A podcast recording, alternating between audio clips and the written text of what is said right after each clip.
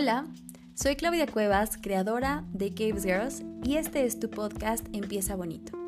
Tienes pequeñas sesiones de lunes a viernes para que empieces tu día trabajando la productividad, organización y autocuidado, viéndolo de una manera realista y realizable.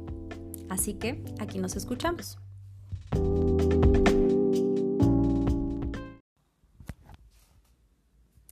Empezando por el principio.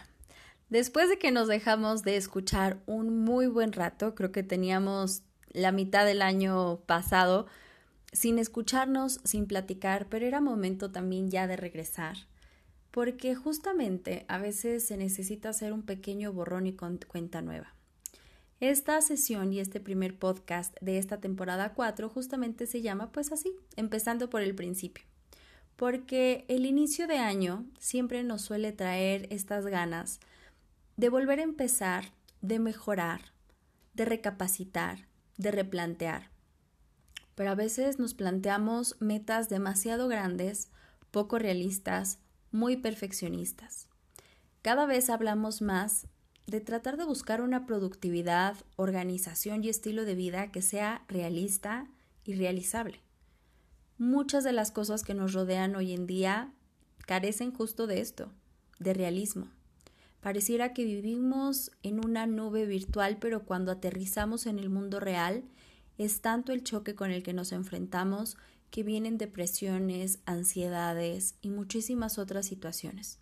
Sin duda alguna, la pandemia también lo ha complicado bastante y muchas cosas que antes podíamos realizar hoy todavía no las podemos realizar de la misma manera. Empezar por el principio quiere decir justo. Vamos a volver a plantear cuáles son los primeros pasos que necesito dar. Empezar a gatear, poquito a poquito aprender a caminar y después plantearme qué tan lejos quiero correr. Pero cuando voy empezando y noto que algunas de las herramientas que utilicé en el pasado no me funcionaron y quiero volver a empezar, quiero mejorar, quiero volver a plantear cosas que hoy sí me hacían funcionales y desde el inicio quiero correr, ahí está nuestro primer, primer error. Necesitamos ir lento a veces, para poder ir más seguro y sobre todo para observar bien por qué camino estamos caminando. Porque a veces con las prisas no notamos que ya nos equivocamos, que salimos del lado en el que no era, que estamos en alguna situación que no queríamos.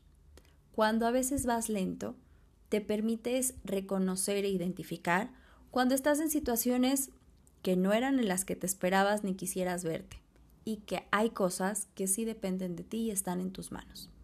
Así que empezar por el principio es que hagas un recuento.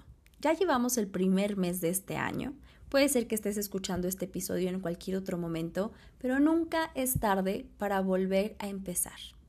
Claro, esto de empezar desde cero, como te lo dije hace un momento, en realidad no existe, porque ya vienes con muchos errores y esos errores nos han dado aprendizaje. Y seguramente nos enfrentaremos con nuevos errores, nuevas experiencias y también nuevas ganancias. Y todo esto se va sumando en este costal de experiencia que todos traemos y con el cual vamos avanzando y gracias al cual también los resultados cada vez más son diferentes. Así que no vayas con prisa.